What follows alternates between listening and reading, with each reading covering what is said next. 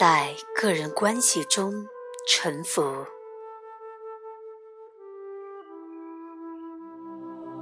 只有无意识的人才会企图利用或操纵别人，但是也只有无意识的人才会被别人利用或操纵。如果你抗拒或反抗别人的无意识行为，你自己也会变得无意识。但是，臣服不是说你允许那些无意识的人利用你，绝对不是。你完全可以坚定地对那个人说不，或者离开那种情况，并同时进入内心的完全无抗拒状态。当你对一个人，或一个情境说不的时候，让它产生于你对于是与非的清楚了解和你的洞见，而不是你的反应。让它成为一个非反应的不，高质量的不，一个不带任何消极情绪的不。这样，他就不会创造更多的痛苦。如果你不能臣服，请你立即采取行动，说出来或做一些事情来改变这种状态，或者离开它。请对你的生命负起责任，别用消极心态污染了你美丽的内在和这个地球。请不要让任何形式的不开心在你内心中生存。如果你无法采取行动，比如当你在监狱中时，你有两个选择：抗拒或者臣服，被束缚。或者不依赖于外在环境而获得内心的自由，承受痛苦，又或者享受内心的宁静。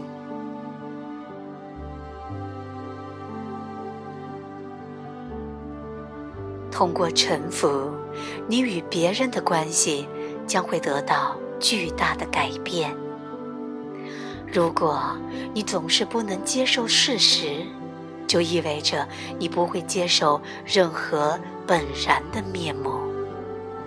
你将会批判、批评、标记、拒绝或试图改变他人。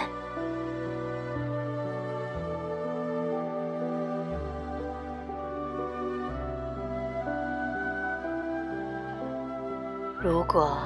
你一直把当下视为达到未来目标的一种手段的话，你也会把你碰到或与你相关的人当做达成你目标的一个工具。那么，你们的关系，那个人，对你而言就是次要的或者根本不重要的。在这种情况下，你能从这段关系中。得到什么才是最为重要的？也许是物质的收获、权力感、肉体的欢愉，或其他形式的小我的满足。现在，让我来阐述一下纯福在人际关系中是如何发挥它的作用的。当你与别人发生争论，或者冲突时，也许是来自于你的伴侣或你亲近的人。首先，请观察，当你被攻击时，你是如何进行防卫的；或当你攻击别人时，你又是如何展开进攻的。观察你对自己观点和意见的执着。请感觉你好胜心背后的心理情绪能量。这是一种小我的思维能量。通过觉知它、感受它，你将会使自己变得有意识。然后，在某天，当你与别人争论时，你将会突然意识到，你还有一个选择，并决定放弃你的反应。请看看，接下来会发生什么事。这时，你就臣服了。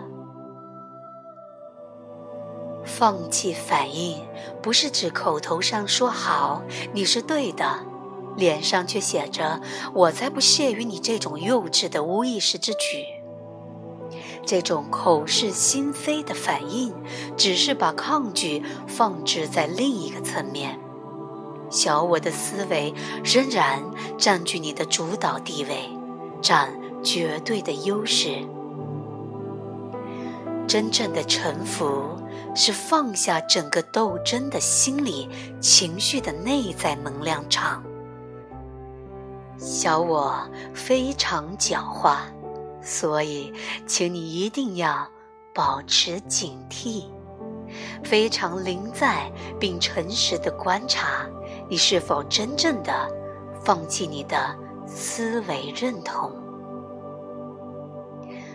如果你突然感觉到非常放松、清晰和宁静，那么这毫无疑问就是你真正的臣服了的信号。然后再观察另外一个人的反应。当思维认同被放弃时，真正的交流就开始了。不抗拒，并不是说不采取任何行动，它指的是你做的所有事情都不是由反应而引起的。记住，东方武术中深藏的智慧。因势利导，以柔克刚。我说过，当你处于强烈的临在状态中时，无为是转化和疗愈个人的一个强有力的工具。无为与普通意识状态或无意识状态中的不采取任何行动有着很大的区别。后者源自于恐惧、惰性或优柔寡断。真正的无为意味着内心的不抗拒和高度的警惕。如果需要采取行动，你的行动将不会是对你的思维的反射。而是从有意识的临在中对情况做出反应。在这种状态下，你的思维没有任何概念，包括非暴力概念。所以，谁会预测到你将会做什么呢？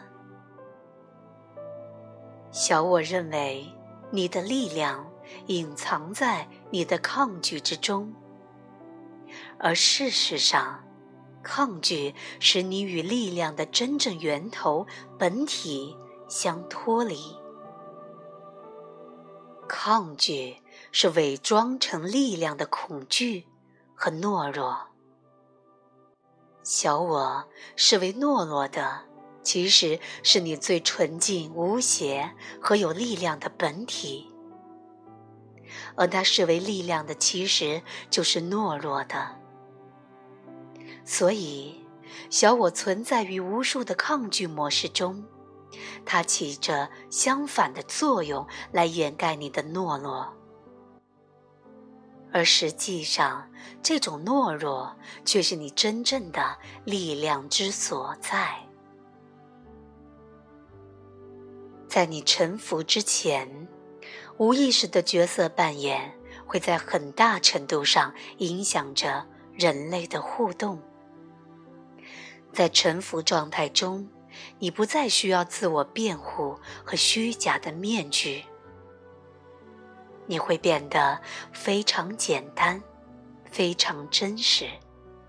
小我说这是很危险的，你将受到伤害，你将变得脆弱。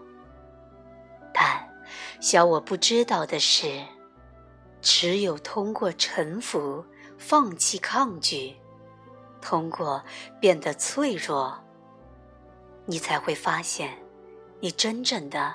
关键的、不可摧残的本质。